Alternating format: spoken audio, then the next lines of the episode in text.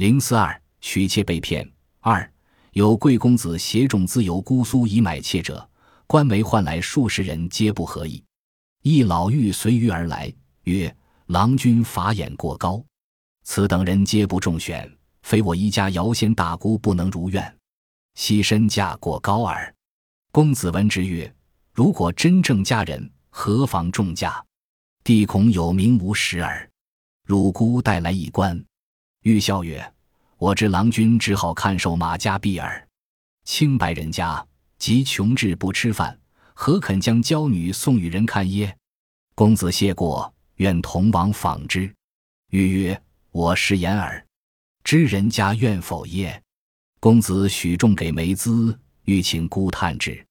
隔五六日，公子望言几川，御史欣欣然来曰：“凭我一片舌，煞费苦心，与郎君一面矣。”遂往观之，其女一拜而退，娉婷之态，秀丽之容。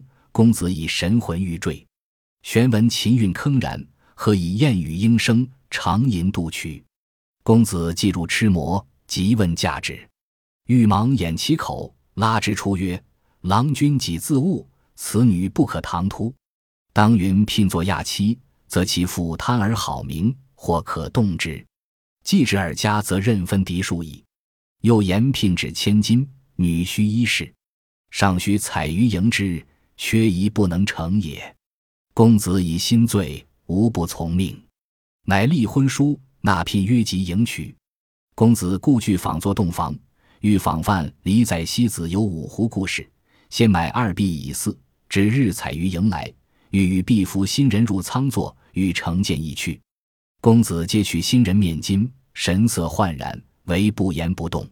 原设席前壁，公子亲手扶之，新人失跌倒地。其声突然，以火照之，乃庙中之木偶耳。即待人追至女家，则大门锁闭。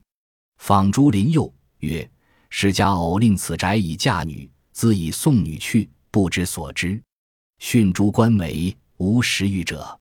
花费千余金，仅在二粗币索然而归。有位贵公子带着很多钱到姑苏去买妾，媒人找来了十几个女子，都不合他的意。”有一位老妇人乘车而来，说：“您的眼光很高，都看不上这些人。但我说的这位女子一定能合您的意，可惜她的身价过高。”公子听后说：“如果是真正的佳人，价钱高又有什么关系呢？只怕是有名无实。你先带来让我看看。”老妇人笑着说：“我知道您只看好下人，清白的人家即使穷到吃不起饭，也不会把女儿卖掉的。”公子谢过了老妇人，愿意跟他一起去看看那女子。老妇人说：“我去试试吧，还不知道人家是否愿意呢。”公子给了老妇人很多钱作为酬劳，老妇人答应先去探探情况。公子望眼欲穿，心急如焚。隔了五六天，老妇人才来说：“凭我的一片口舌，煞费苦心，人家才答应跟您见一面。”于是两人一起去找那女子。那女子露了一面就退下了，那优雅的姿态、秀丽的容貌已经让公子神魂颠倒。随后他又听见琴声响起，那琴声和以燕语莺声，铿锵有力。这时公子已经痴魔，连忙问那女子的价钱。老妇人慌忙捂上公子的嘴，把他拉出来说：“您差点坏了事啊！咱们不应当说买下人家做妾，应当说要娶为亚妻。”他父亲贪婪又好图个名声，倒可以说动。如果他真到了您家里，那还不是任由您分出嫡庶来？后来媒人又说要三千两银子作为聘金，还要有好的衣服，并且还得用彩车来迎亲。公子已经心醉了，所以答应了老妇人的全部条件。双方立下婚书，约好了日子去迎娶。公子雇了一艘大船作为洞房。想仿效范蠡带西子游五湖，他又买下两个婢女候着。到了迎娶的日子，公子用彩车去接新娘子，老妇人和女婢扶着新娘子进到船舱后，就乘机逃走了。公子揭开新娘子的面巾，新娘子神色焕然，就是不说不动。